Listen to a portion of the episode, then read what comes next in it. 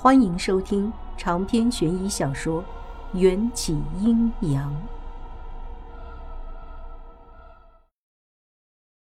我刚想提醒他，Rosely 突然蹲下身子。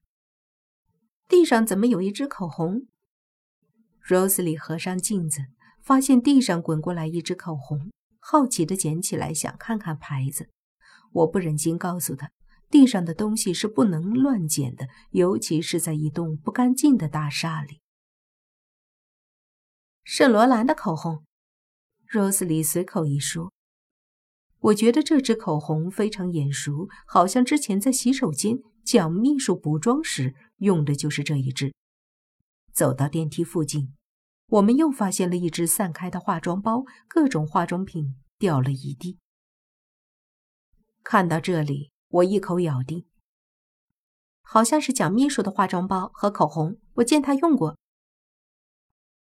Rosely 把化妆包的拉链拉上，塞进我怀里，说道：“你先收好，等见到蒋秘书时再还给他。”之后，他继续拖着我往前走，看样子是一刻都不想在文化公司多待。电梯门打开，林社长站在电梯里，表情儒雅。发型一丝不苟，我挤出一个礼貌的微笑，心中鄙夷。果然是前演员，装的可真够好的。前一刻还在办公室跪地磕头，想把自己的秘书送给客户，现在又装出一副正人君子的模样。他看见我手中拿着的化妆包，对我伸出手：“这是蒋文的化妆包吧？”他已经在车子里等我一起参加晚宴，由我来转交吧。不止我觉得狐疑，Rosely 也好奇地摘下墨镜。林社长怎么知道这是蒋秘书的？不明真相的他自以为嗅到了一股暧昧的味道。林社长尴尬一笑，显出几分情场老手的淡定。这是我送的。别误会，只是我向来不亏待优秀员工。Rosely 嘴角的笑隐没下去，随即又扬起一个充满讽刺的弧度。林尚义，你真的一点都没变。元宵，把东西给他。好，我听话的把化妆包交给林社长。想起之前听过的早些年 Rosely 和林社长曾经热恋过的绯闻。似乎 Rosely 对林社长还充满了怨恨，我夹在他们中间，只觉得如坐针毡。林社长看着 Rosely 略显苍白的脸色，眼底闪过一抹暗淡。等电梯到达一楼，他转头对 Rosely 说道：“脸色那么差，回去多休息几天。这段时间我给你放假，暂时别来公司了。”说罢，他大步走出去，像是在逃避什么。就算我非常厌恶这个伪君子，从他的背影还是能看出几分无法形容的寂寥。假惺惺。Rosely 又用那副超大的墨镜遮住双眼，让人无法看清他的表情。目送林社长坐进奔驰车，电梯门又及时的合并起来。我淡淡的叹口气，别说人爱上鬼会万劫不复，或许人爱上人也会落得同样的下场。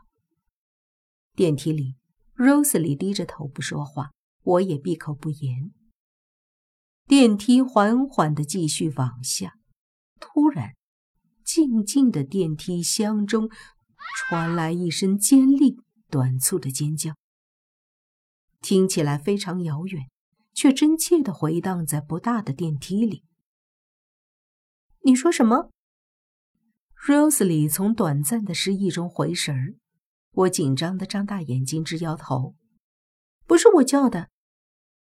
刚说完，封闭的电梯包厢里又出现了一声尖叫，这一次叫的比上次更加嘶哑破碎，声音却更响了，听得我们头皮发毛。啊啊！救命我们屏住呼吸，仔细听了一番，豁然发现这是一个女人的呼救声。Rose 里猛地抓住我的手，掌心里全是汗。元宵，这个声音像不像蒋秘书？蒋文虽然长得矮小，声音却是非常有特色的女中音，非常的有辨识度。我不敢置信，还是用力的点了点头。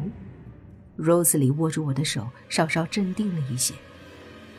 不，不会是蒋秘书，他现在应该和林社长一起去参加晚宴才对。我不安的问道。可是，我刚才并没有在奔驰车里看见蒋秘书。蔷薇姐，你看见没有？Rose 里为难的抿紧了嘴唇。我好像也没看见。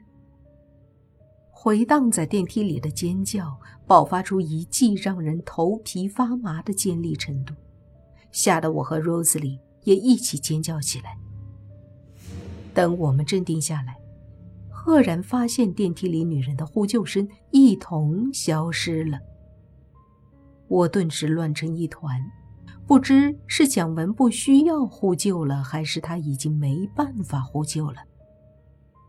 我和 Rose 里对视了一眼，发现自己太紧张，心脏跳得很快。声音好像是从我们脚下传上来的。Rose 里身体不由自主的瘫软，靠在电梯上，说道：“你是说地下三层？怎么可能？被夹断的头掉进地下三层的管道之后，林社长就派人把那一层封了，还在有管道的地方特意建造了一个房间锁起来。”等电梯到达地下二层停车场时，Rose 里连迈出去的力气都没了。我实在放心不下蒋文，甚至觉得林社长身上也充满了黑暗的谜团。我说道：“我想下去看看，万一真的是蒋秘书。”Rose 里赶紧说道：“别去，你担心他的话就报警。” Rose 里那些睥睨天下的勇气，似乎只能用来面对镜头或者舞台。碰到现实中可能存在的危险，就会特别避之不及。也不能怪他，Rose 里是大明星，一根头发、一片指甲都宝贵的很。我身为他的助理，最大的职责不是多管别人的闲事，而是满足他的各种要求，照顾好他的身体和安全。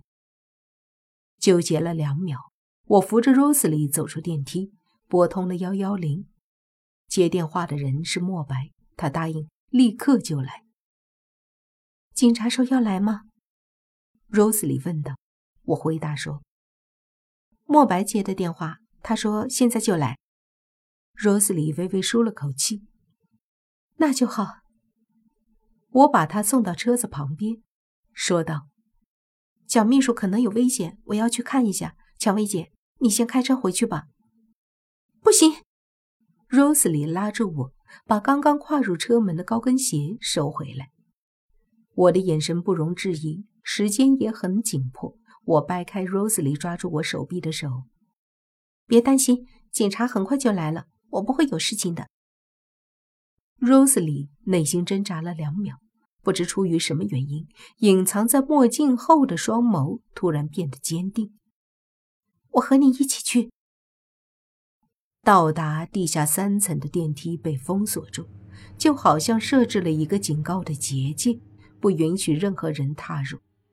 我们只能从安全通道的楼梯走到文化大楼里的最底层。被封锁后，这一层空旷的，令人感到恐惧。数百个画着横线的停车位也是空空如也。Rose 里高跟鞋踩出的脚步声沉闷地回荡在空气里。他紧紧拽着我的手，惊惧却又莫名的倔强地跟着我继续走。我自然天真的以为他是担心我才要和我一起下来。蒋文的呼叫声再也没有出现过。我毫无头绪地在地下三层寻找着，直到我们找到了那个被几片塑封板封闭起来的下水道处。类似简易房的门上还非常用心地用一根拇指粗的锁链紧紧锁着。我试着拉了一下锁链，非常严实，房门纹丝不动。房间里也很安静，似乎什么人都没有。我正觉得疑惑，罗斯里表情惊悚地指着地下两道用高跟鞋的黑色鞋跟摩擦出来的印记。他吓得花容失色，我也紧张得满头大汗。没有人会无聊到用碳纤维的高档高跟鞋在地面上摩擦损耗。能解释这些痕迹的只有一种情况，那就是蒋秘书是被人拖进简易房的。所以他的双脚挣扎的时候，才会在地面上留下鞋跟的印记。如今我们已经能确定，蒋文此刻就在这个被锁住的简易房里。